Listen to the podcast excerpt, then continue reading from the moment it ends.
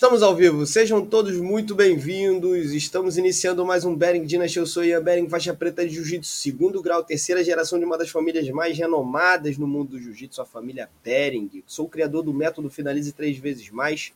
E eu tô aqui com meu avô grande mestre Flávio Bering, faixa vermelha, nono grau, aluno direto do grande mestre Hélio Grace, grande mestre João Alberto Barreto, uma honra sem tamanho criador do método 3P de Jiu-Jitsu e o nosso patriarca. Também estou aqui com meu pai, mestre Silvio Bering, faixa coral, oitavo grau, aluno direto do grande mestre Álvaro Barreto, criador do sistema progressivo de Jiu-Jitsu, o melhor sistema de aprendizado para você que é professor e aluno de Jiu-Jitsu. Sejam muitos bem-vindos. Bem obrigado, bom filho. Dia, bom dia, bom dia, bom dia. E olha só, para iniciar, para iniciar a nossa, a nossa aula de hoje, que a gente vai falar sobre a teoria da aprendizagem e das inteligências múltiplas de Howard Gardner, eu vou trazer a vinheta que eu fiz. Olha a vinheta que foda.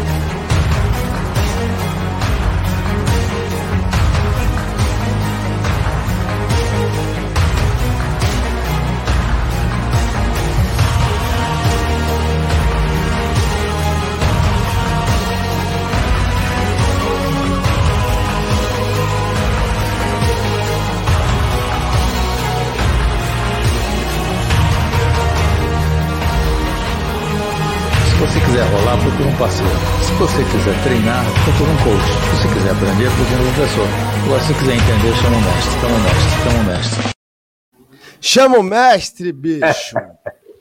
Gostei, rapaz. Muito bom. Foi legal, né? Profissional. Pô, ótimo, cara. Excelente. Eu sou editor de vídeo, mas a gente se improvisa nos negócios. Vamos lá, minha tá gente. Você você que está chegando aí, deixa no comentário qual é a sua faixa no jiu-jitsu, a faixa que você amarra na cintura, como a gente gosta de falar, afinal de contas, se você amarra na cabeça, você é filho do Rambo. Que pariu. Ai, meu Deus do céu. Direto de México, amigo, de Playa del Carmen. Ok, onda. Tá vendo? Eu cheguei aqui, fui recebido por quem? Por Grace. Furacão. É, huracán. O huracán estava cá. Mas passou, graças a Deus passou. Estou sem água ainda aqui no apartamento, mas a luz voltou ontem. Ah, quando você botou, você depostou que tava, tinha sido recebido pelo Grace, eu estava querendo dizer quem é esse cara, não conheço esse cara. É, não, não, não era um cara, era uma, uma senhora. Pois é, uma senhora. Pois é. Então. é uma senhora essa... bem irritada, bem irritada. É, malvada, mas nível 1, um, nível 1 um de malvada. Passou rapidinho. E vamos lá, vamos direto ao ponto. Al ponto. Quais são a teoria das inteligências múltiplas de Howard Gardner? Então vamos lá. Quais são os tipos de inteligência que todos os seres humanos têm e estão propícios a desenvolver, tá? A inteligência linguística, Vou aqui falando cada uma delas para a gente poder ir conversando. A capacidade de usar palavras, desenvolver texto e discurso, ou seja, a pessoa tem uma, uma competência, uma inteligência, se ele tiver essa inteligência mais desenvolvida, ele tem uma grande habilidade para ser professor, por exemplo. É, por exemplo, nós temos essa inteligência é, mais desenvolvida e trabalhamos em cima dela para que a gente possa ser melhor professor. Mas isso também é, é escritor, né, também pode se relacionar com todas essas pessoas que têm essa inteligência de se comunicar mais desenvolvida. A inteligência lógico-matemática, capacidade em desenvolver e resolver contas, né, cálculos abstratos, são pessoas que trabalham normalmente com, é, com finanças, pessoas que têm. A Maris, por exemplo, a Maris, o Miguel, cara, o Miguel, o moleque é genial, o moleque faz conta que eu vou te falar, me ensina às vezes matemática. Inteligência espacial, é a capacidade de transformar objetos, de se referenciar e de se localizar no meio onde vive. Então, é, a gente sempre tem que arrumar um ponto de referência, né? E quem já tem essa habilidade mais, mais desenvolvida, essa inteligência, é, acaba se perdendo menos. Olha outra inteligência que a gente tem também muito desenvolvida, principalmente quem treina jiu-jitsu, é, é, importante desenvolver essa inteligência, a corporal sinestésica, né? a capacidade de ter alta desenvoltura com o corpo, expressando uma emoção. Então, por exemplo, o que a gente usa é para arte marcial, para luta, mas pode ser também para dança, para futebol e todas essas, essas valências aí, que isso é muito interessante. A inteligência interpessoal, facilidade de reconhecer e trabalhar os, os humores e dilemas alheios. Essa é outra inteligência que a gente tem que ter muito bem desenvolvida como professor, porque a gente tem que reconhecer quem está triste, quem está feliz, a gente tem que saber lidar com isso, mudar o astral. Por exemplo, quando a gente faz uma piada aqui, ou quando a gente entra num, num tema muito sério aqui. Isso tudo é uma habilidade de transformar o humor, de perceber para onde está indo e de transformar isso aí. Então, isso é muito importante se você quer ter um relacionamento matrimonial saudável, por exemplo, se você quer ter um relacionamento de amizade.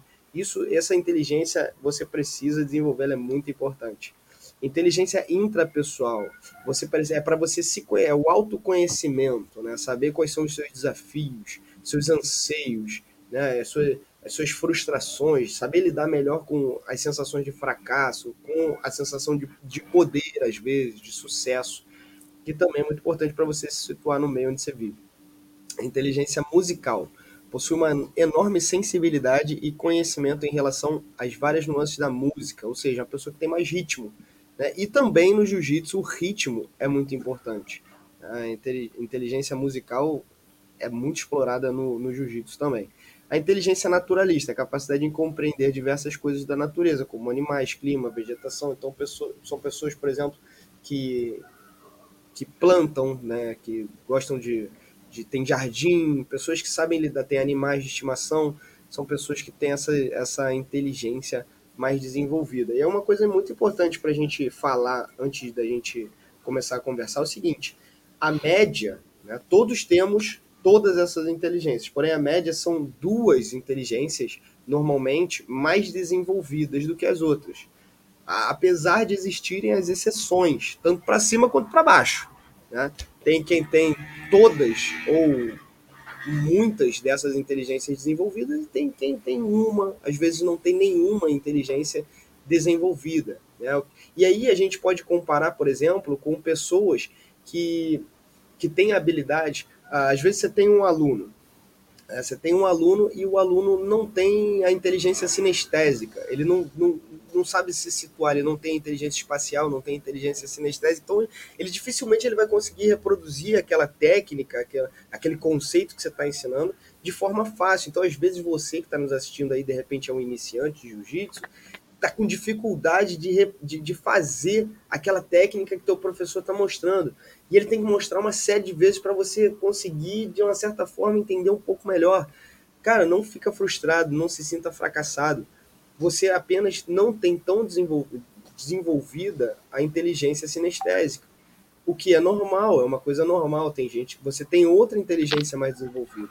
Né? E entender isso é muito importante para que você não se frustre com essa situação.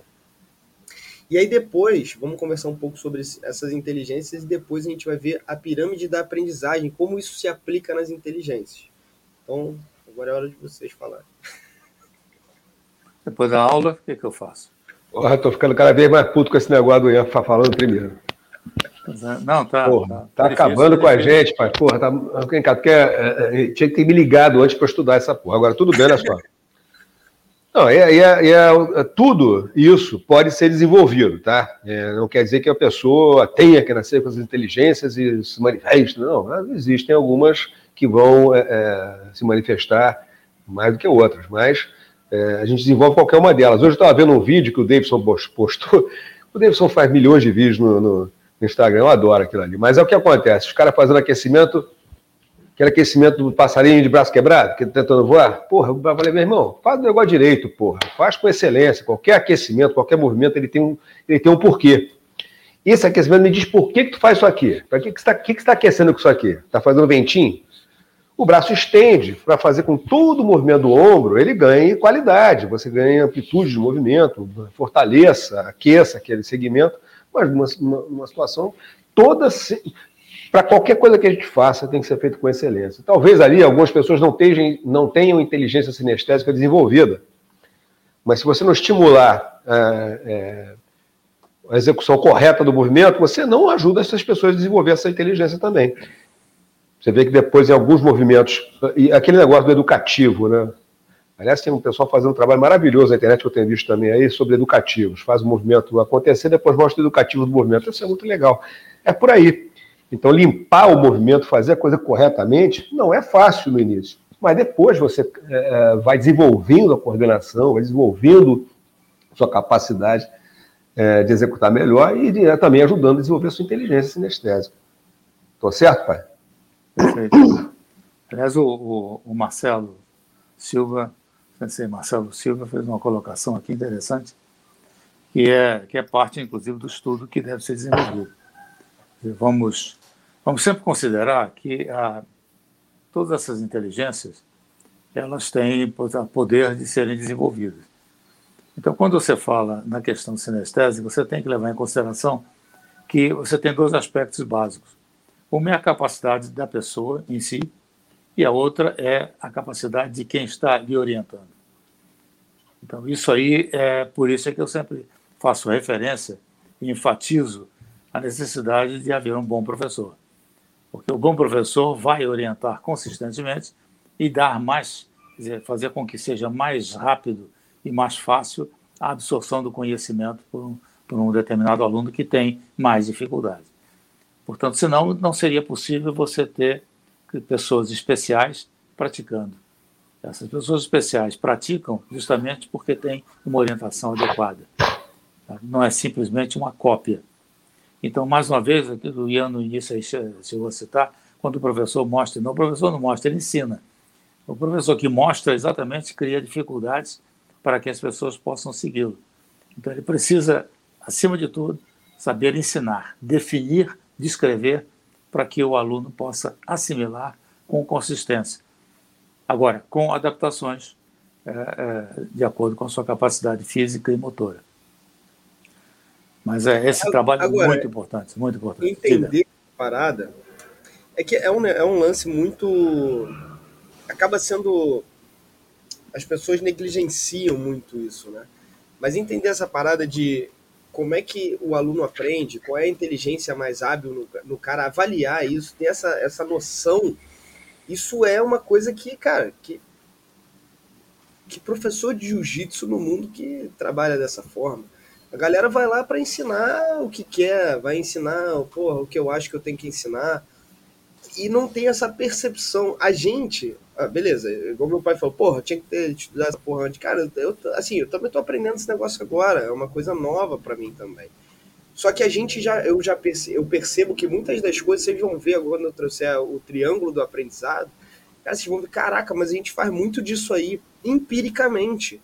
Por quê? Porque a gente percebe na nossa na jornada que a gente tem de, de da aula, né, o lastro que a gente já adquiriu, que isso facilita o aprendizado do aluno e que isso aumenta a nossa, a nossa evolução como professor. Então tem muita coisa que é empírica e quando a gente começa a pegar porra, é, assuntos como esse, a gente vê, caramba, cara, legal. Porra, mas isso aí é fácil de. Mas eu sempre percebi isso, pô, eu sempre percebi meus alunos, eu percebo e transformo o humor. Pô, eu vejo quem tem mais habilidade para isso. Meu pai sempre pegou o cara, ó, você tem mais habilidade para isso, vai fazer aquilo lá. Você tem mais habilidade para ensinar, vai fazer aquilo lá. Você tem mais, vai fazer aquilo. Eu, eu, pô, presenciei isso inúmeras vezes. Então, assim, quando a gente pega e começa a entender essa parada, a gente muda o nosso conceito de ensinar e explorar melhor as inteligências de cada um. E aí o sensei Marcelo, ele, ele botou aqui um, um, uma, uma, um comentário interessante, né? Vou trazer para a tela aqui para gente. Sugiro buscar na literatura os tipos psicológicos de Young, né, que disserta sobre a personalidade. Cada tipo predomina um tipo de inteligência, que se desenvolve, na verdade, são as habilidades. Cada tipo predomina um tipo de inteligência, né, cada personalidade. E predomina. Predomina não significa que é a única. Então, a pessoa, a personalidade também está muito ligada e meu pai está estudando agora, está fazendo... Como é que é o nome, pai? Esqueci o nome. Psicanálise psicanálise. E, cara, é interessante, de repente, dar uma, dar uma estudada sobre isso. Essa parada e traz pra gente numa, numa trazer. sextas-feiras, Porque, cara, tudo tem muita relação. Quando você vê o aluno que não consegue aprender de primeira, quando você vê o aluno que não precisa nem ver o que você está fazendo e já entendeu, já consegue até explicar o que você falou da maneira dele. Porra, isso é fantástico. A gente conseguindo perceber isso, a gente melhora o ser humano muito rápido, trabalhando em cima da inteligência dele, trabalhando em cima da valência física dele, da morfologia dele, ou seja, abordando todos, todos esses princípios. Pô. Eu sugiro trazer o Helder sexta-feira que vem. O Helder teve. A gente teve outra aula de psicanálise, a gente estava conversando depois da aula. E realmente tem muita coisa interessante para a gente conversar. Viu? A gente está estudando a beça hoje, inclusive, agora eu começo a fazer intensivo com ele aqui, que eu fiquei devendo dois meses que eu faltei as aulas e tal. Estou tendo que me colocar em dia aí. Mas é muito interessante, tem muita coisa bacana, inclusive, inclusive sobre comunicação. Né? Agora, o Marcelo falou uma coisa aí que é, é, a gente não desenvolve a inteligência, desenvolve as habilidades. Né? Então, é, eu acho interessante colocar dessa forma. Mas é, tem uma outra pergunta aqui, né? qual é, então o QI, coeficiente de inteligência, mede qual é a inteligência? Na verdade é o seguinte, hoje em dia a gente já, lógico, coeficiente de inteligência é uma forma de você né, medir a capacidade é, cognitiva do sujeito, né, de uma forma geral, mas hoje para nós, pra, no nosso caso do GPCI, e acho que para nosso trabalho com as pessoas, é, é, o coeficiente emocional, né? a inteligência emocional. O que, que esse cara consegue é, é, ter de, de autocontrole, de, de, de, realmente interação com, com, com o todo, de relacionamento humano, né? nas competências de relacionamento humano. Então, é, é, a, a, qualidade de inteligência emocional hoje, para mim, não, não, acredito eu, né? nós estamos levando para esse lado, é muito mais importante do que o coeficiente de inteligência. É, né, é, tem sido assim para nós um, um fator de diferenciar realmente quem tem a capacidade de abordar, de, de, se controlar perante um comportamento conveniente, de dominar uma situação é, melhor, né? a partir da sua casa para a sua vida é, profissional, mas é, realmente é por aí. Às vezes a pessoa é muito inteligente, mas é descontrolada, ela não tem a capacidade de se controlar em situações extremas. Isso eu estava conversando ontem com os alunos, pai, que ninguém, ensinando exatamente essa parada do GPCI, né? Ninguém controla a emoção. A emoção você sente. Você fica triste, você fica puto, você fica feliz, você fica alegre, você fica em êxtase, você, você, fica isso. Algo interno te, te gera esse sentimento, essa emoção. Então isso é impossível de controlar. Você não controla a sua emoção, você controla o seu comportamento, a sua conduta. E aí está o diferencial do GPCI, porque o GPCI ele aborda diretamente essa dor, né? essa, essa dificuldade, porque o cara se exalta, ele fica puto e ele quer bater em alguém, ele quer matar alguém, ele quer, ele quer tirar aquele, aquele sentimento através, às vezes, dos punhos. A gente que luta, a gente quer tirar aquilo ali através de um, de um estrangulamento duro, de um joelho na barriga firme. A gente quer tirar aquilo, tirar aquilo do nosso, né, do nosso sentimento. De, de, a gente quer externar aquilo de uma forma, às vezes, mais violenta. O que, de certa forma, num treino de jiu-jitsu pode ser bom, se você souber o que você está fazendo e evitar machucar o seu companheiro. É, eu digo sempre para os meus alunos: você vai ficar puto, vai querer matar o cara. E vai para matar, mas não vai para machucar vai para matar com consciência. Agora, se você não tem habilidade, se você ainda não desenvolveu essa competência, pode ser uma roubada. Eu lembro do tio Fabinho Oliveira, porra, quando eu era pequeno, cara, no tatame, ele me maltratava tanto. ele me deixava puto todo, todo dia que eu ia treinar, ele me deixava muito puto, muito puto. O cara pequenininho ele já era faixa preta. Então, quando eu ficava mais, quanto mais puto eu ficava, mais eu tentava bater nele, tentava dar soco, morder, ele tampava minha boca, é, apertava, apertava a costelinha e fazia outras maldades mais ainda, ou seja, me deixava mais puto ainda. Então, quanto mais raiva eu tentava descontar nele, pior era para mim. Ou seja, é, essa, essa correlação de você saber usar o que você tem, né, desenvolver essa habilidade é, e explorar essa inteligência, né, seja ela a sinestésica, seja ela a, a linguística, seja qual inteligência você tiver mais, é, faz com que você fique mais hábil, mais apto a trabalhar isso aí. E aí, vô? Vamos lá, vô. Você, é um excelente, você tem a linguística de uma forma extremamente desenvolvida. É, mas isso foi um aprendizado, né? Uma necessidade, aprendizado. O que, o que tem? A linguística, para ser completa, ela tem que ter lastro, né?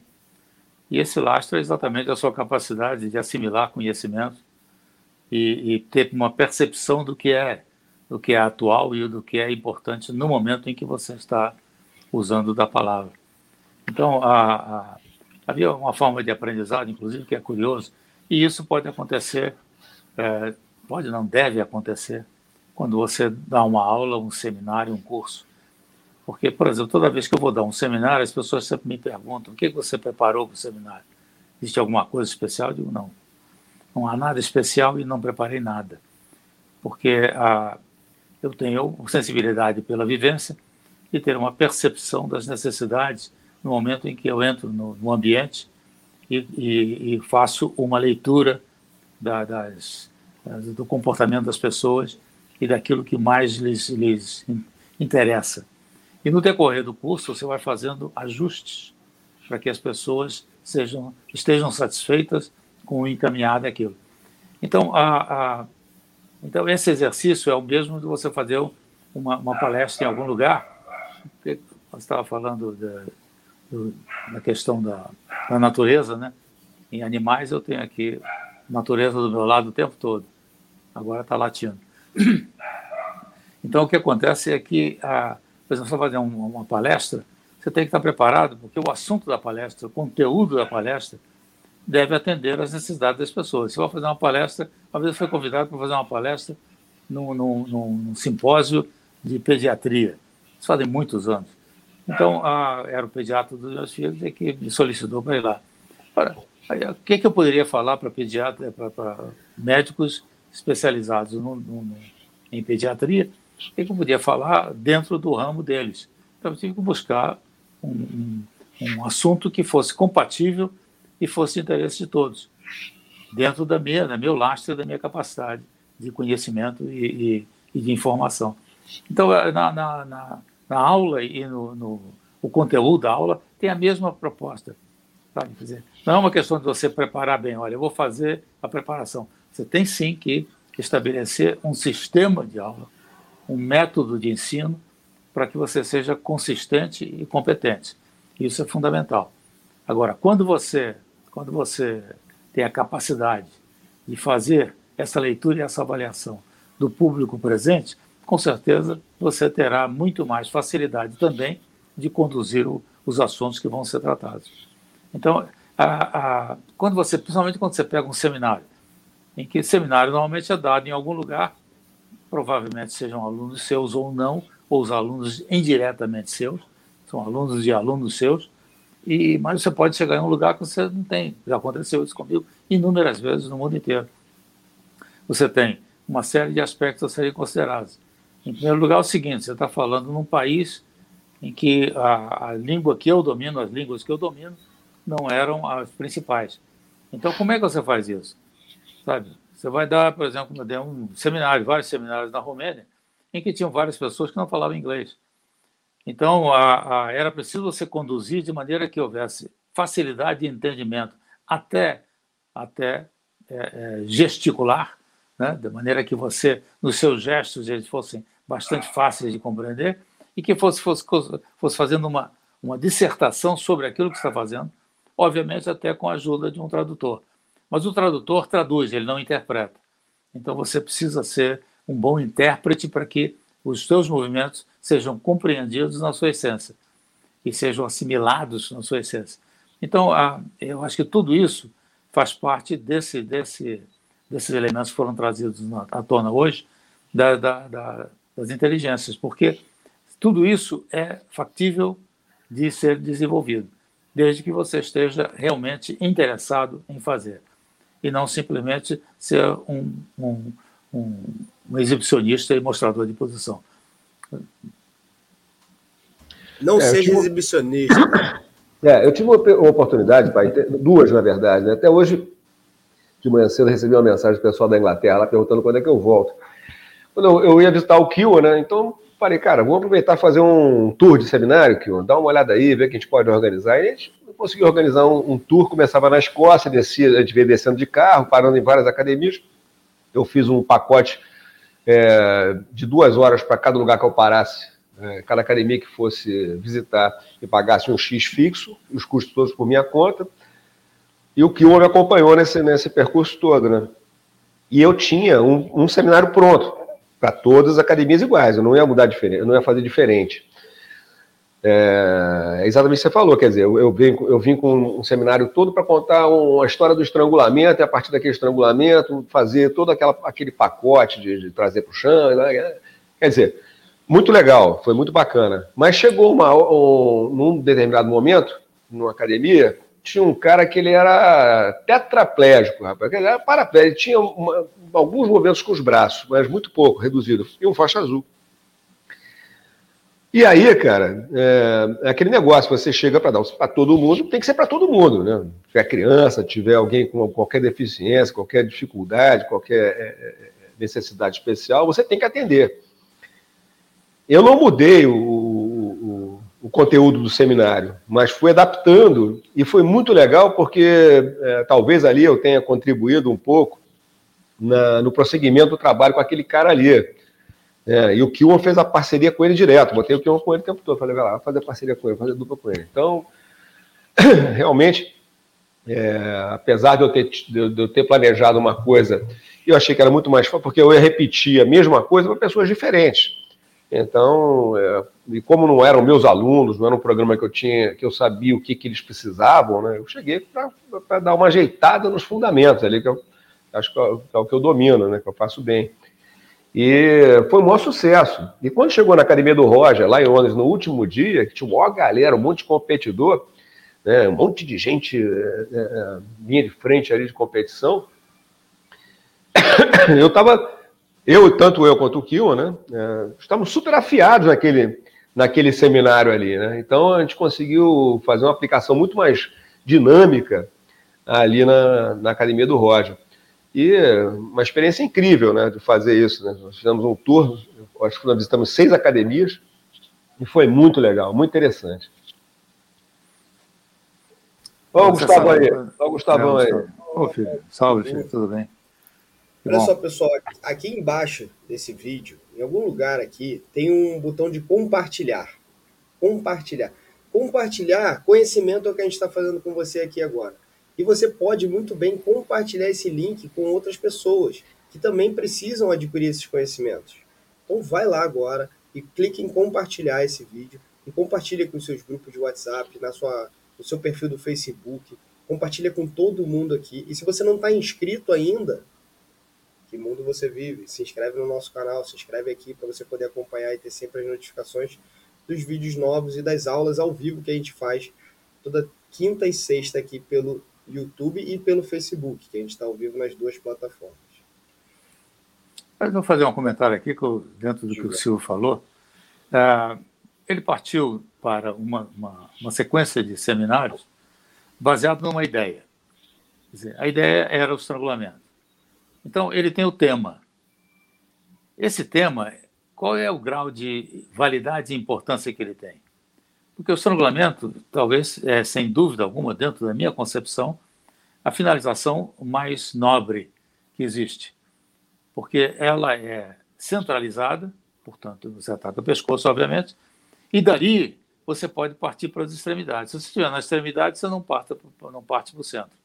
É diferente. Se você atacar um braço, você não está com o estrangulamento. Se você atacar o estrangulamento, você pode pegar um braço.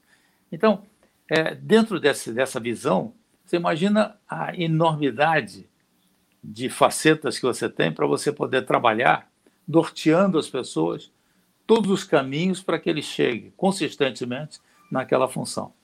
E a adaptação, obviamente, é uma habilidade do professor.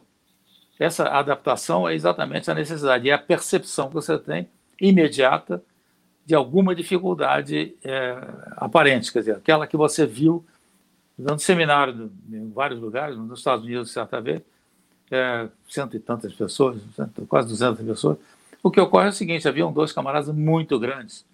E eu estava sempre de olho neles, eles estavam bem distantes, que eu, dava, eu fazia a, a, a, aula e ensinava a técnica bem no centro da área, e as pessoas todas observando, tudo acompanhando tal, e quase sempre eu fazia com que as pessoas trabalhassem junto comigo ao mesmo tempo, porque aí eles vão pegando a sequência dentro de um sistema lógico. Bom, mas eu percebia sempre que aqueles dois tinham grande dificuldade de executar da mesma forma que eu executava pela minha facilidade é, é, é, corporal, quer dizer, facilidade de, de, de habilidade corporal, é, é, flexibilidade, uma série de aspectos. Eles tinham muita dificuldade. Então, sempre ao, ao, ao ensinar a técnica e deixar que as pessoas praticassem, eu me dirigia àqueles dois, olha, vamos fazer um ajuste. Então, isso é essencial e essa é a percepção que o professor tem. Justamente o seguinte, é que aqueles dois tinham suficiente capacidade e inteligência para entender o que foi dito, mas não tinham a capacidade é, é, física para poder executar da mesma forma. Então, você faz ajustes, e esses ajustes fazem com que as pessoas tenham a, a prazer de praticar e ver que, a, às vezes, as limitações que eles têm não é impedimento para realizar a técnica com precisão. Então, isso, é, mais uma vez, enfatizando sempre isso, é preciso que haja competência no ensinar, na quem está ensinando. Quer dizer, não é simplesmente, eu vou mostrar uma técnica. Então, mostra a técnica todo mundo olha, bonito pra caramba. E agora, vamos, vamos fazer. Ninguém faz nada, porque não foi ensinada. Aquela até foi mostrada. Então, mais uma vez, é o seguinte: um bom professor ensina, ele não mostra. E ainda tem um detalhe aí do estrangulamento, que para você poder fazer um ataque duplo, ou até mesmo às vezes triplo, o estrangulamento é, ó, perfeito. Porque sempre que você ataca o pescoço, o cara tenta se defender esticando o braço. Normalmente, isso é um padrão de comportamento humano. Quando você começa a atacar o pescoço, normalmente a pessoa quer te afastar. No que ela quer te afastar, ela te dá o braço. Então você tem aí já a possibilidade de ataques duplos, ou até mesmo triplos, porque quem pega um braço e não pega uma mão de vaca, não sabe o que está perdendo. Agora vamos lá. Continuando aqui, então, a nossa. Pô, isso é uma palestra. palestra. Não, eu estou adorando porque agora estou conseguindo ver pela primeira vez. Eu abri o Facebook, eu não, não abro o Facebook nunca. Aliás, o pessoal fica chateado comigo, que eu não visualizo, não curto, mas não vou nessa porcaria. Mas eu estou abrindo aqui agora, o Marcelo Silva sempre contribuindo muito para a gente aí, né, cara? E, é. realmente é importante que a gente traga ele um dia para a gente conversar também, né? É, o Marcelo tem um trabalho excelente. Ele tem, inclusive, um curso de alto nível para para praticantes e professores de, de artes marciais, exatamente voltado para essa linguagem que ele especificou ali. Sabe, quer dizer, é, é, uma, é filosófico e, e, voltado, inclusive, para os fundamentos da, da do conhecimento da psicanálise é, do Jung. Então, é, é um negócio extremamente interessante. É, eu acho que as pessoas que têm interesse deveriam procurar o sensei Marcelo Silva, está aí na, onde vocês quiserem. E trazer o Marcelo aqui, sem dúvida, Marcelo, eu já participei de, de lives com ele, e é sempre um prazer enorme, porque é um cara bastante inteligente, com uma formação excelente. E, uh, e uma vez ele me convidou, inclusive, para fazer uma palestra num curso de, de curso de, uh, de, educação física numa faculdade, e eram já formandos, né? Dizer, então, uh, foi, foi interessantíssimo, porque era, era um assunto que eu fui trazer era um complemento àquilo que ele, que, durante todo o, o, ano letivo, ele, ele, ele, ele trabalhou. Então, a, a, ele foi uma oportunidade, porque quantos daqueles eram praticantes de alguma arte marcial? Talvez alguns, mas não a grande maioria. Mas a, necessidade, principalmente de um profissional da área, de conhecer a, a, a essência das artes marciais, os objetivos, e ele pode contribuir enormemente. Então a palestra foi muito interessante. Então, Marcelo, traga o Marcelo na próxima vez, que vai ser interessante. Vamos, vou falar com ele.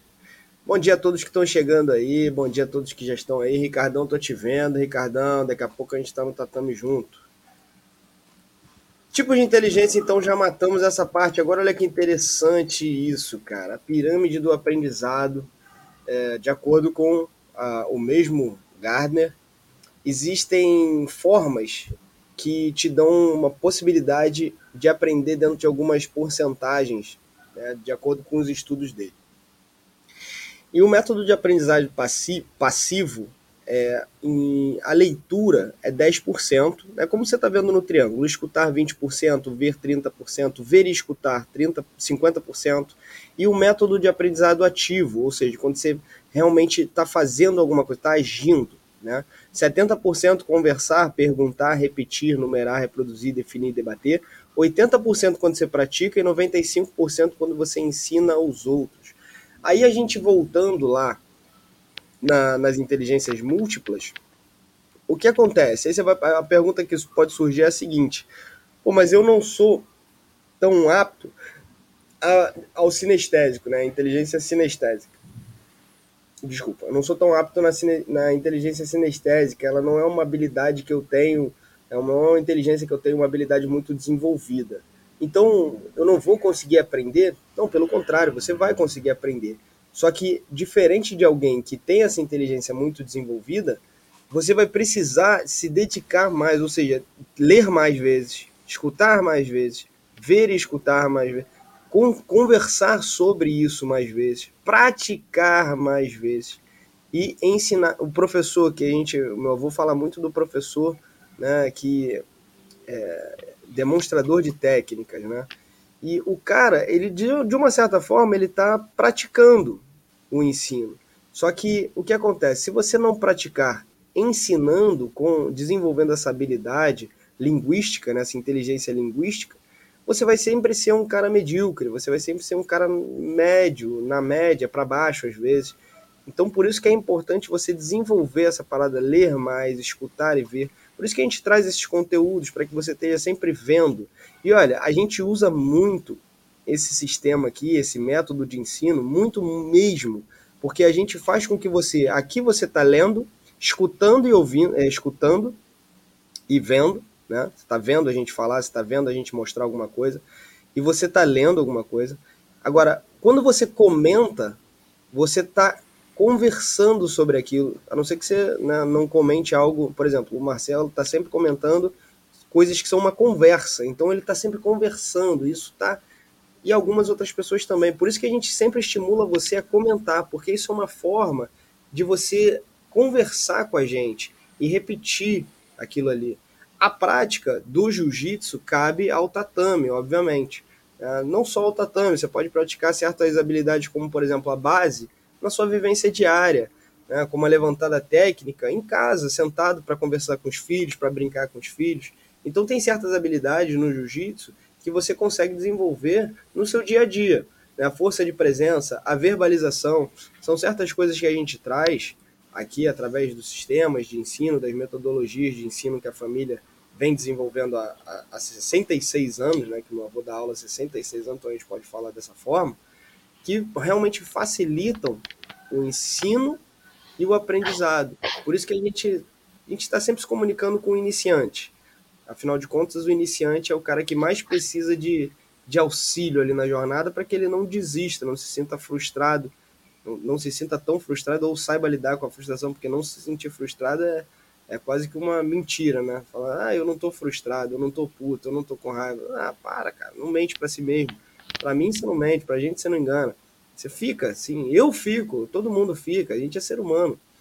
Então, realmente ter essa habilidade desenvolvida é importante. Por isso que a gente vem aqui trazer para você. Agora, esse negócio é fantástico, né? Por isso que eu uso o quadro não esse aqui muito, mas o quadro lá do estúdio, porra, eu uso direto, eu trago pro quadro, do quadro pro tatame, do tatame pro quadro, do quadro pro tatame, é dentro do tatame, né, mas assim, do quadro pra prática, da leitura, do ouvir, do ver, pra prática, pra conversa. E, cara, eu percebo que os meus alunos, eles fazem assim, ó, eles aprendem, evoluem muito, muito, muito mais rápido.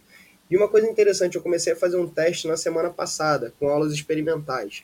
Ao invés de uma aula experimental, eu estou fazendo uma jornada de três aulas experimentais para quem tem mais é, necessidade, quem não está convencido ainda de que o jiu-jitsu funciona, né? não, não dá para aplicar no dia a dia. E nessa jornada, eu ensino numa semana, eu ensino os princípios fundamentais, base, cair, se mover no chão e levantar. E na semana seguinte eu começo a, a, a ensinar como é que a gente, o que, que a gente pode usar para aplicar, por exemplo, técnicas de autodefesa, como pegada no punho, como é que desequilibra, como é que faz a, né, situações de empurrão no ombro, empurrão pela frente, empurrão pelas costas, é, você caiu com alguém te empurrando. Então, como é que você vai desenvolver essa habilidade? E o que eu pude perceber nesse meu primeiro teste, é, com uma aluna por enquanto, né? vou começar a fazer isso mais vezes com próximos alunos experimentais. O que eu pude perceber é que ela não esqueceu o que ela aprendeu na semana passada. Ela, aquilo tudo que eu ensinei através desse sistema, desse método de quadro, é, prática, prática, quadro, quadro, prática, e no final a pessoa você vai falar, pô, como é que essa pessoa vai ensinar alguma coisa? Se ela ainda está começando a entender, se ela ainda está, se a gente for pelo, pelo triângulo das quatro, dos quatro estágios da competência, ela ainda, ainda é incompetente consciente, ou seja, ela não sabe ainda fazer direito, mas ela já entendeu que ela não sabe fazer aquilo e que, que, que aquilo existe. Pedindo para que ela me diga o que, que ela entendeu. Então, quando a pessoa repete aquilo ali, de uma certa forma, tentando me ensinar, me explicar o que ela entendeu, ela já está trabalhando o último, o estágio mais avançado ali, que é o ensino, onde ela reforça 95% daquele aprendizado e leva para casa e já consegue fixar aquela, aquela, aquela aula de uma forma, cara, fantástica.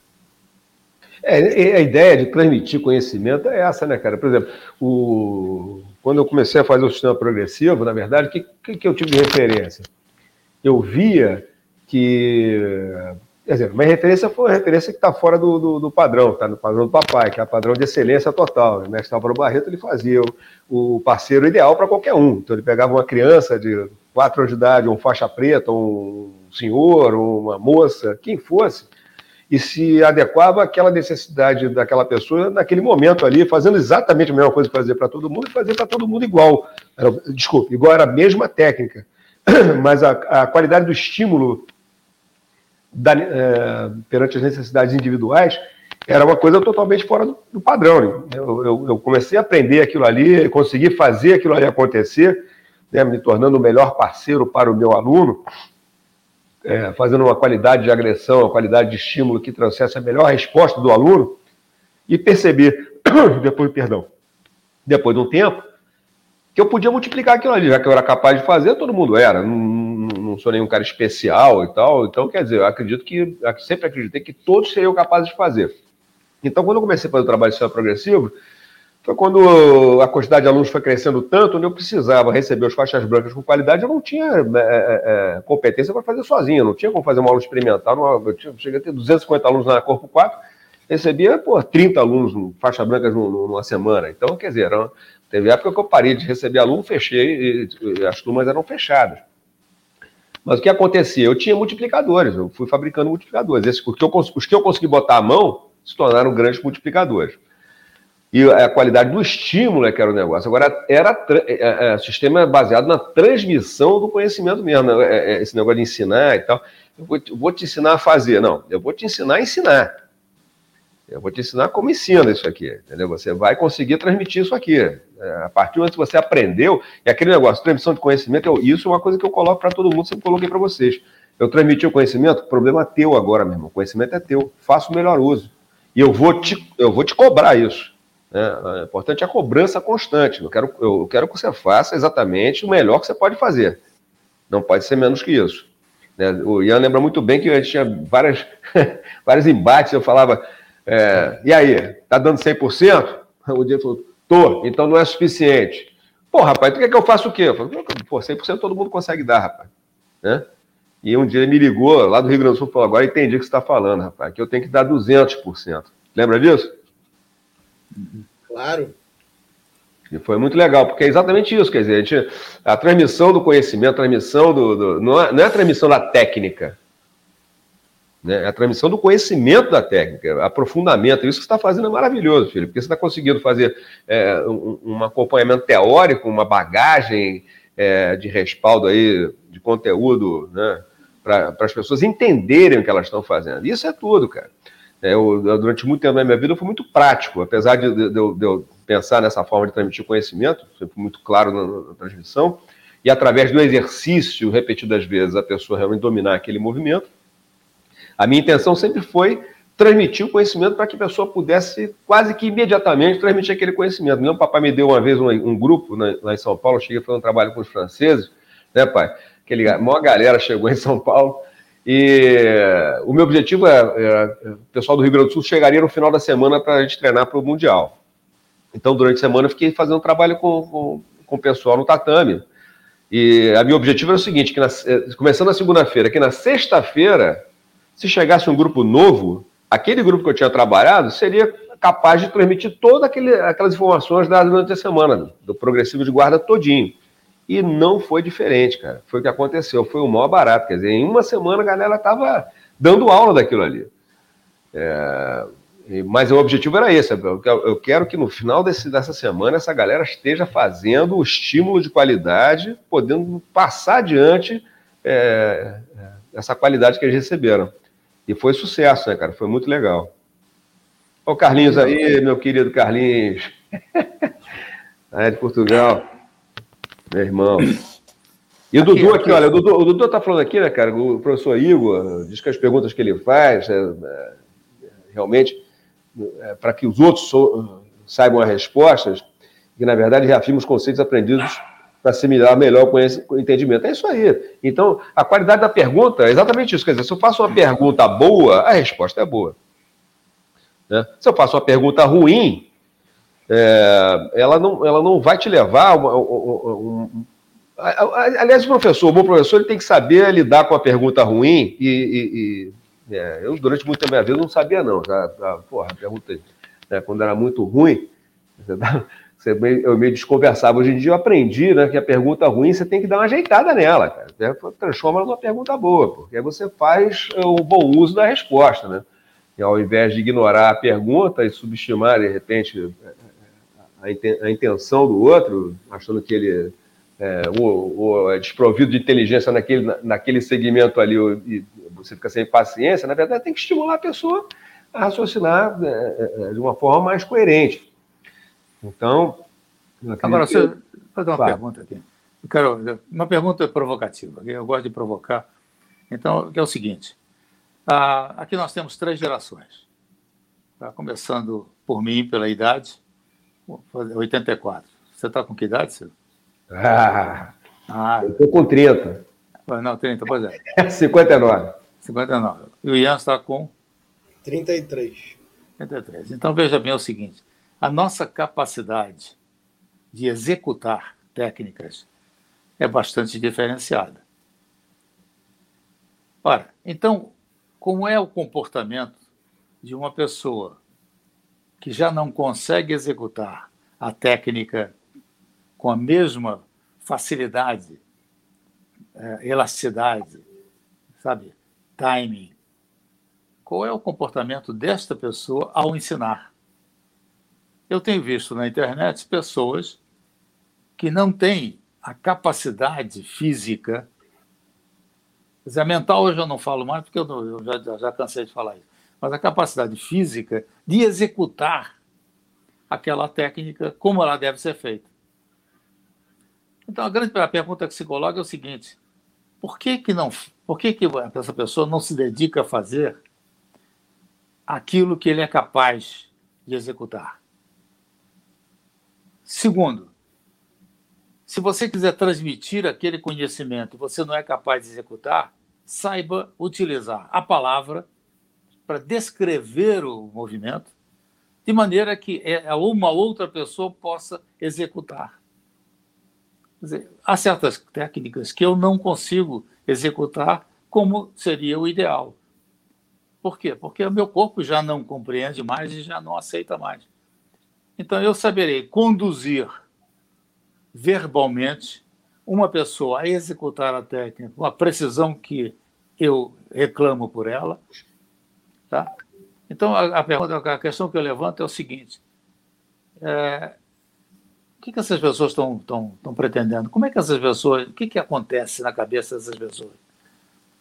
Aquele negócio, né, pai? Eu acredito, é, e por isso eu criei aquela tabelinha do sei, sei fazer, tenho confiança no movimento, tenho sucesso no movimento e consigo é, explicar esse movimento, consigo passar adiante essa, essa informação. Então, essa tabelinha, o que, é que ela traz, traz para mim? Por exemplo, eu tenho pessoas que não são habilidosas, não, são, não têm a, a inteligência sinestésica não desenvolvida, não tem, aquela, não tem essa na, na, natureza delas é, é um pouquinho é, é limitada para isso aí. Então, o que, que é minha preocupação? Não é se o cara tem confiança. Se ele sabe, é o primeiro passo. Sabe fazer? É, sei. Talvez o cara não consiga executar com maestria, com excelência, mas ele sabe fazer, ele faz aquele negócio, faz direitinho, faz ali. Ele pode não ter nem confiança, que é uma coisa que eu sempre desenvolvi, você fez a gente desenvolver isso na porrada, botar pra gente passar na porrada, porque é o seguinte, você tem que ter confiança no que você faz, meu irmão. Então sai dessa gravata aí, vai dois contra um, pega ele ali, segura aqui. Então tinha que ter, desenvolver a confiança no movimento. Isso aí, para nós difundirmos pelo mundo jiu-jitsu, eu digo nós, como todos os professores que fizeram essa tarefa, né? Difundir o jiu-jitsu pelo mundo. O que, que, que, que, tinha que fazer? Se não tivesse confiança, não entrava numa sala para dar um seminário, e o cara fala, vem cá, então, então sai daqui que eu vou te pegar. Quantas vezes você chamou aquele maior da sala e falou: vem cá, meu irmão, me segura aqui. Meu ombro aqui foi, foi. Eu tive que refazer por causa disso, que chamei um alemão no ombro, o cara pegou e estourou o ombro todo. Mas eu, tava, eu tinha confiança e não perdi a confiança. Continuei com o braço arrebentado fazendo um seminário. Mas a ideia da, da, da, da execução correta, da confiança, da, da, do sucesso na execução dos movimentos, eu tive que reduzir essa exigência porque eh, a gente vai começar a formar pessoas que começam aos 40 anos de idade, né? E que aos 50 e poucos uh, resolvem dar aula de jiu-jitsu. E tem, eh, se formam, né? Tem, tem a condição de professor. Mas não tem a excelência na qualidade de uma série de movimentos. Outro dia, outro dia não, uns três anos atrás eu estava no Canadá fazendo avaliação de duas moças para a faixa marrom e na demonstração da parte de quedas, elas foram muito mal. O judô péssimo, mas uma execução pô, pobre. Entendeu? A qualidade, você via que a qualidade do movimento ela estava deficiente, pô. É, não estava nem dentro do mínimo de exigência. Eu fiquei. Eu fiz a crítica na hora, falei, olha só, tá tudo, ah, por aqui tá bom, por aqui tá legal, mas olha só, o judô de vocês eu vou ah, deixar em aberto aí para a próxima visita. Daqui a seis meses eu quero ver esse negócio melhor, que tá muito ruim. E fui sincero, seis meses depois eu voltei, cheguei lá, aí durante a reunião com os, os professores todos, eles falaram o seguinte, pô, mas o senhor foi muito duro com as meninas que pegaram faixa marrom, porque o senhor disse que o judô delas estava, é, porque na verdade foi que estava uma merda, né? Então, porra, é, o senhor foi muito duro, falou que estava merda, porra, estava merda mesmo, cara. Você quer que eu fale o que para quem vai pegar faixa marrom? Que tá bom? Eu comecei a suar, né, cara? Na, na reunião, os caras falando, comecei a suar antes de eu falar, falar, meu irmão, quando terminar de falar, eu vou falar. Vem cá, então vocês acham que, que a execução pobre eu tenho que ser condescendente? Para alguém para pegar uma faixa marrom? Não, eu quero o mínimo de qualidade de execução. É o mínimo que eu posso exigir é, é o mínimo de qualidade. E não baixei o nível de exigência, pelo contrário, aquilo ali só me deu é, argumento para exigir mais do pessoal. E realmente melhorou muito uh, para a próxima visita. E não deixei de graduar, não. Graduei me devendo. Falei ó, vocês vão graduar e estão me devendo. Eu confio que vocês vão correr atrás. E apesar de toda a mágoa que ficou, a melhora foi, foi realmente evidente. Mas esse, esse nível de exigência não pode diminuir.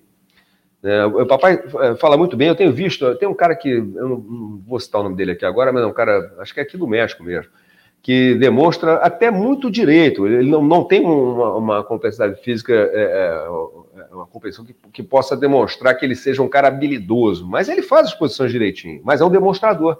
Você vê que o cara ele é um. Ele é, um, um, um é, é, como se você fosse assistir o Cirque du Soleil. Você o Soleil, você assiste as pessoas fazendo coisas fantásticas, mas ninguém está transmitindo conhecimento. É só, é só demonstração demonstram suas habilidades. Qualquer circo que você vai, qualquer coisa que você vai assistir de show, tal, você está vendo a pessoa, é, é, não tá, ele, ele só está passando né, aquilo que faz bem, e pronto. Agora, se você quiser fazer aquilo que ele faz, você vai ter que ir lá na escola dele para aprender desde o início como é que faz, quais são os educativos, quais são as necessidades básicas, né, para poder é, conseguir atingir aquele nível ali.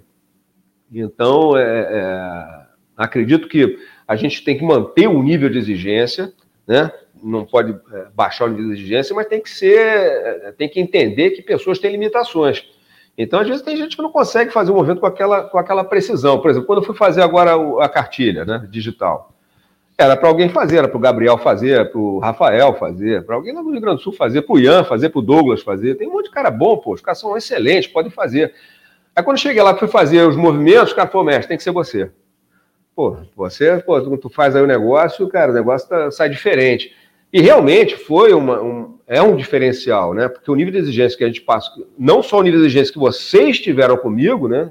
Quem, quem me formou, como você, o mestre Álvaro. Eu acho que o cara que, que mais me exigiu tecnicamente foi o CC Medir. Isso eu não posso descartar. Acho que o mestre Álvaro foi uma grande referência. Você foi um cara que exigiu da gente muito a, a, a parte prática, sempre muito técnico, sempre muito preciso.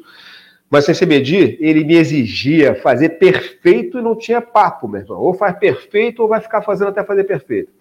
Então, esse nível de exigência trouxe, me trouxe um nível de exigência pessoal. Eu, eu me preocupava se eu estava fazendo perfeito ou não. Então, a execução tinha que ser. E a gente sempre está fazendo demonstração, né? entrar na demonstração. Por que, que, eu, por que, que eu sempre gostei de demonstração? Levava, levava esses caras para demonstrar jiu-jitsu em tudo que é lugar. Porque no treinamento da demonstração, tu afia todas as armas do cara, tem que ser perfeito. Porque é demonstração, é um show. Você não está ensinando nada para ninguém. Você está dando, você está mostrando para as pessoas o que, que elas podem aprender. Olha aqui, ó, isso aqui é uma barata, olha só. Mas só que na demonstração, se o cara olha e acha que ele não vai ser capaz de fazer, ele não vai nem se interessar pelo jiu-jitsu. Ele tem que olhar e perceber que, ó, isso eu consigo fazer, cara, olha só que legal. O que, que é a demonstração na minha cabeça sempre foi, né, pai? Eu acho que, que, a gente fez tantas, né? Era aquilo ali, por exemplo, eu quero, eu quero que o cara que esteja sentado olhando a demonstração, ele fique pensando assim: ih, caramba, como é que ele vai fazer isso aí? Caramba, que legal! É, eu acho que, pô, vou aprender isso aí. Quer dizer, se, a, se eu consigo passar essa sensação, esse sentimento, eu, o objetivo foi atingido. No próprio Rio Grande do Sul, a gente tem uma galera do Rio Grande do Sul, quantas vezes quando eu fui para lá, né, cara, que eu fui lá em 96, a gente tinha que ir para os lugares fazer demonstração. A demonstração em Santa Antônio da Patrulha que a gente fez, foi, não nem me lembro qual era o tipo de tatame que a gente tinha, mas era uma, porra, era o fim do mundo ali. E a gente fazendo demonstração na, na quadra de, de, de, de, basquete lá dos caras. Então, é, é, mas a demonstração afia é, a sua qualidade de movimento. Hoje em dia, quando tem pouquíssimas demonstrações, né, assim, para você fazer em algum lugar, para realmente vender o teu produto, né, a gente, hoje em dia as demonstrações são feitas, você filma e, e, e, e bota na internet. Aí se você errou, filma de novo, não é isso? Quantas demonstrações você? Pai, uma vez me deu uma queda, pô, eu, eu caí errado, mas quebrei o, o, osso do pé. E continuei a demonstração até terminar. Aquela que estava o Marcelo, o Renzo, né? A gente estava fazendo junto, todo mundo agredindo o papai, mas deu uma queda. Eu falei, cara, pô, eu caí errado, mas é, real, é, é realidade, é realismo, é, é dentro do, do, da maior, é, é, do maior realismo possível, né? Para que possa haver impacto na, no, visualmente, né? Então, o fato de a gente não estar tá aí hoje em dia treinando os alunos para demonstração, eu acho que quebra um pouquinho essa qualidade. É, eu aí há uma, uma, coisa interessante, mas aquele assunto que eu trouxe aqui à tona, qual é a tua opinião, Ian? Porque você é vítima das pessoas que eu, da vítima que eu mando as barbaridades que eu vejo na internet. Nós não precisamos citar nomes, né? mas vamos só fazer considerações. Dizer, quando você vê aquilo, eu, eu sei qual é a sua expressão. Dizer, o que, que, você, o que, que você diz. Por quê? Por causa da excelência, por causa da tua capacidade de interpretar aquilo com excelência e ver que a incapacidade do indivíduo de fazer corretamente faz com que ele passe passe adiante uma ideia distorcida e na realidade fazendo um papel de bobo. Para quem entende, aquele é um papel de bobo e de idiota, porque está perceptível ali que ele não é capaz de fazer.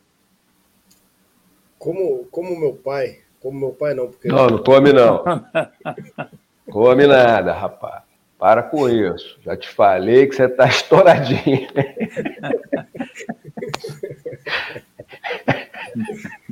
Agora tu vê. Olha é. só, para você que está vendo a gente, isso aqui é uma técnica de humor. Porque o que eu vou falar na sequência é uma coisa forte, vamos dizer assim. Opa.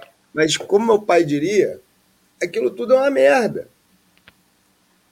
Aquele último vídeo que você me mandou de uma, de uma professora fazendo uma defesa de um ataque de matalhão, um ataque de gravata por trás. Cara, aquilo ali é assim, é, é decepcionante. Sabe? A, a sensação que eu tenho é de decepção. Eu olho e falo, meu Deus, não é possível, cara. E, e porra, você gravar, é o que a gente está falando, você gravar um conteúdo para a internet aquilo ali se pulveriza de uma forma, às vezes, brutal, alcança muitas pessoas. E quem está assistindo aquilo ali e acredita de uma certa forma, porque tem aquele sentimento de dor, já de repente já foi atacado numa gravata ou atacada numa gravata, e olha para aquilo e vê, nossa, como é fácil, como é simples, eu consigo fazer isso. A percepção é diferente de quando ela vê numa demonstração, porque ela, ela realmente ela entende que ela tem a, a possibilidade de fazer, porque se eu, um magricelinho, eu, quando meu pai me botava para fazer as demonstrações, Pô, eu sempre fui um magricelinho, 60 quilos, 64. E ele botava o Douglas para me atacar, 90 quilos, 1,80m e pouco, 1,90m quase. Cara, se o magricelo consegue, consegue sair desse gigante aí, eu também consigo. Então, assim, o pensamento não é, ah, essa técnica é fácil. O pensamento é, sim, eu também posso. Por quê? Porque aquele cara ali consegue. Mas a técnica não era fácil de ser executada. Nunca foi e nunca será. Então, todo mundo que te vende ou que te mostra algo que é fácil de ser executado está te engalbelando, está te enganando. Isso sim é errado. Isso, isso sim é uma, cara, é, uma, é, um, é um crime. É charlatanismo. De verdade, isso é crime. Charlatanismo é um crime. Então, não se deve fazer. Você, graças a Deus, essa semana você me deu um alívio, né? Depois daquela última também, acho que aquela última matou a pau, né? Nossa, que porra, a mulher segurava o negócio, o braço do cara, assim, jogava o quadril para frente, ou seja, a bunda não estava conectada, o quadril não estava conectado, base uma bosta, uma porcaria, aquilo ali não era nem, dá nem para chamar de base, a pessoa estava em pé. A pessoa vem e bota o pé assim de qualquer jeito pro lado e faz um movimento tirando o pé do chão sem jogar o corpo, sem, sem fazer o, o, a projeção, o desequilíbrio, né, que também é conhecido como kuzushi, Cara, aquilo não existe a possibilidade de você conseguir se livrar. Então, porra, vô, a tua pergunta para mim a resposta é simples. Aquilo ali eu acho uma merda.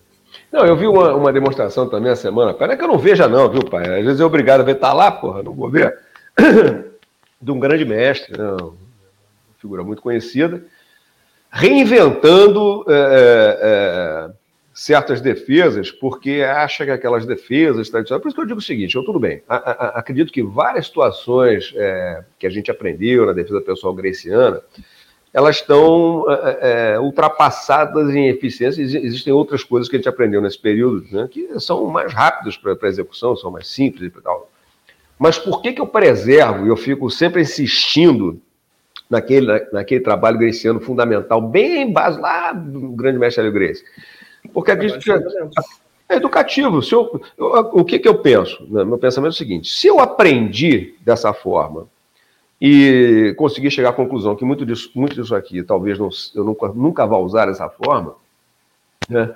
mas eu sei fazer, entendi as alavancas, entendi o sentido, faço com perfeição.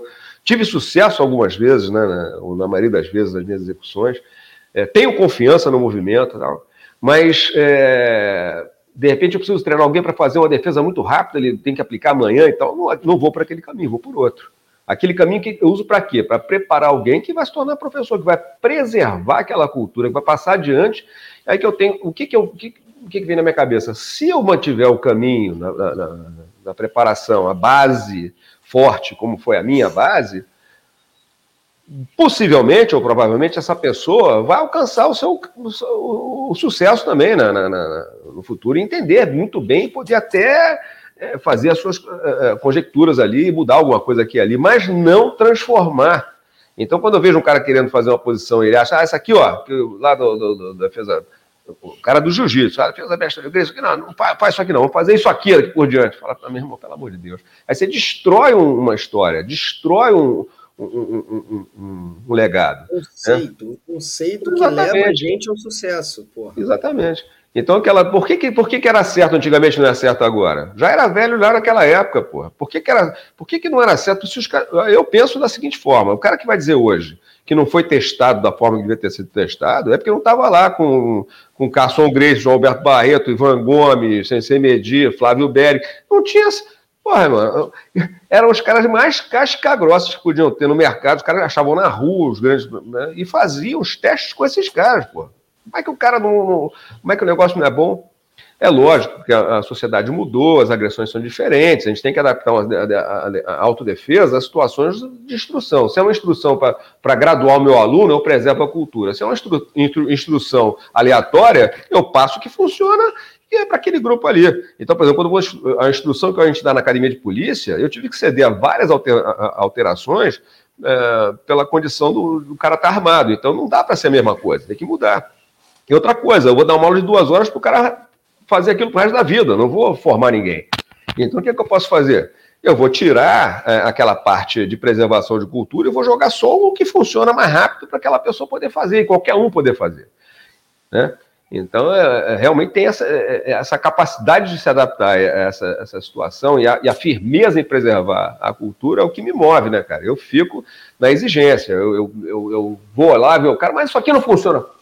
Porra, bicho, vai para aquela tabelinha? Sei, sei fazer, tenho confiança, tenho sucesso, sei transmitir. Aí vem a história do, do que o papai falou. Por exemplo, eu, será que o cara que ele não tem condições de se movimentar, ele consegue transmitir? Lógico, ele só precisa conseguir fazer com que o outro faça. Aí o livro professor fala o seguinte: meu irmão, não, não interessa o que eu sou capaz de fazer hoje em dia. Interessa o que eu sou capaz de fazer, alguém fazer, alguém fazer. Essa é a ideia, pô. Se eu não consigo fazer o cara fazer, alguém fazer, eu não não, tô, não sirvo para nada. Porque eu consegui fazer, eu consegui fazer já, já faz tempo. Agora, consegui fazer alguém fazer é quando eu estava dando aula no dia a dia. Hoje que eu formo professores, que eu tenho que preocupar? Se eu consigo fazer, alguém fazer, alguém fazer. E assim por diante propagando. Né? Pô, se você lembra, só, só um detalhe antes do Ian, que eu já vi a cara do Ian, eu já sei que é. Daqui a pouco ele, ele corta. Então vamos lá. Eu conheço, eu conheço essa peça. O que acontece é o seguinte: o, o, você lembra, por volta de 90 e pouco, 95, 96, eu fiz um curso de simulação de técnicas de autodefesa aqui em São Paulo, você estava presente. Quer dizer, isto é, fizemos o que nós chamamos, de boxe de sombra. Dizer, ninguém tocou ninguém. Todos faziam a simulação da técnica de, sob um comando. Eu dizia, ataque de gola com a pegada da seguinte forma. Aí você tinha que executar. Dizer, aquilo naquela época tinha como objetivo exatamente de criar esta consciência espacial e a sensibilidade de agir independente de estímulo. Então, isso aí era, era, era uma, uma, Dentro daquele quadro da, da, do Gardner, tem, tem tudo a ver. Então, a, a, essa questão é. Se você fizer, quem está fazendo um trabalho maravilhoso, eu recebo sempre os vídeos é, é o Pedro Valente, em que ele está fazendo, quer dizer, os irmãos Valentes, né? eles estão fazendo o catar de toda a história da autodefesa, um negócio muito bem feito, com uma, com uma precisão técnica em todos os sentidos, todos os sentidos. Então, isso aí, muita gente pode olhar e dizer assim, pô, mas isso aí está ultrapassado. E a gente, não é a questão de estar ultrapassado, são os fundamentos que nos permitiu chegar na atualidade. Sabe? Se esses fundamentos não tivessem existido, nós estaríamos perdidos ou estaríamos buscando outras alternativas. Então, é como disse o Silvio: se você tem que preparar alguém para ensinar, ele tem que saber todos esses fundamentos e a história dos fundamentos, para que ele possa compreender o que está fazendo na atualidade. Agora, quando você vai tratar de autodefesa, que é exatamente a personalização da defesa pessoal, o que vai acontecer é que você vai fazer ajustes e adaptações face às necessidades daquela pessoa ou daquele segmento de pessoas, como o Carlos Silva estava falando da polícia. Ora, quando você vai ensinar técnicas de, de, de ação, eu não chamaria de autodefesa nem de defesa pessoal, porque eles não estão trabalhando defesa. Eles chamam de defesa policial hoje. Policial, exatamente. Aquilo ali é. Ou, mas a defesa pessoal, quando você fala em defesa, você está falando, pressupõe um ataque. Eles têm que ter é, ação baseada em instrumentos fundamentados nas técnicas de jiu-jitsu. Exatamente, exatamente. Exatamente. Não, olha só, muito legal, né, cara? Eu gostei aqui. Eu queria dar um abraço. Posso falar um pouquinho com o pessoal que está aqui? Rodrigo Damiano, me encanta. Te estranha muito também. Legal saber que o Uruguai voltou, cara. O Uruguai estava parado, quase dois anos parado lá, cara. Muito legal ver o pessoal animado novamente. Carlinhos, porra, meu irmão que estava aí, Dudu, Ana Terra, sempre. Ana não falta nenhuma, né? Amandinha e, e, e, Ana não faltam nunca. Paulinho Biasório, nosso contra-almirante. Prazer estar aí, Ricardo Cervantes, com mais Almeida. Nosso irmão nosso irmão, não, meu irmão Gustavo Bering. Né, Gustavo. Aliás, Gustavo, estou chegando aí. Quando eu voltar dos Estados Unidos, te prepara que eu vou te visitar, irmão. Já estou planejando. Não, não há possibilidade de não acontecer, meu irmão. Pode preparar. É, ele está precisando, Silvio, ele está precisando de aula de tubo. Aula de tubo.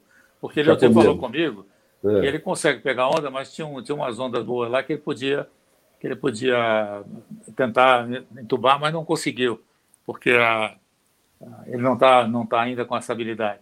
Então, aula de, aula de tubo. Tá, garoto. Dale, dale, dale, dale. Vai mandar mais abraços para quem, papai? Eu vou mandar para você. Campos, peraí, Marco Antônio. Esse abraço é meu. Cláudio Márcio Campos. Guimarães. Marcinho. Grande Cláudio Marcelo Campos. Cláudio Campos, já, nós trabalhamos juntos no Jornal do Brasil. Grande figura do Claudinho. Legal, Gosto legal. muito de você, Claudinho. Obrigado por estar presente. que bacana. Aí, Marcinho, mas quem que marcou Antônio? Amandinha Monzo. Sempre, Amandinha não falta nunca. Amandinha não falta uma. Daniel Breaks. Silvio Bering Association. Mandou aqui mensagem também. A Drica também, ela estava no médico, mas estava falando com a gente aqui mais cedo. Fernandão. Fernandão, Fernandão que me explicou tudo isso da teoria de hoje, hein? Dona Marisa. Gente, muito obrigado pela presença de cada um de vocês. É sempre muito importante ter a presença de vocês aqui. agradeço a cada um pelos comentários, pela presença, pelo compartilhamento. Toda sexta-feira às 9h09 temos o Bering Dynasty aqui, sempre trazendo uma, um tema muito importante.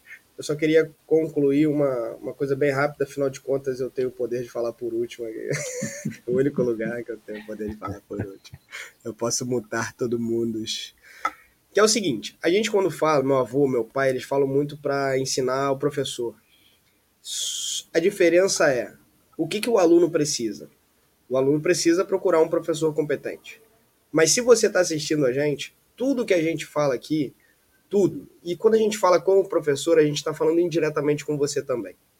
Porque quando a gente embarca, ah, pô, mas ah, isso aí é antigo. Antigo. Olha, coisas antigas são as coisas mais caras, mais valorizadas. As coisas tradicionais, as coisas que são, que têm um, um, um aspecto de, de sabe, uma, uma tradição, algo que é quase uma, uma cultura. Você precisa valorizar isso. Você tem que valorizar isso. Senão você não está praticando jiu-jitsu. Porque no antigo é eterno. BJJ. E quem pratica BJJ, sinceramente, meu irmão, desculpa falar, não está praticando jiu-jitsu. Está praticando BJJ.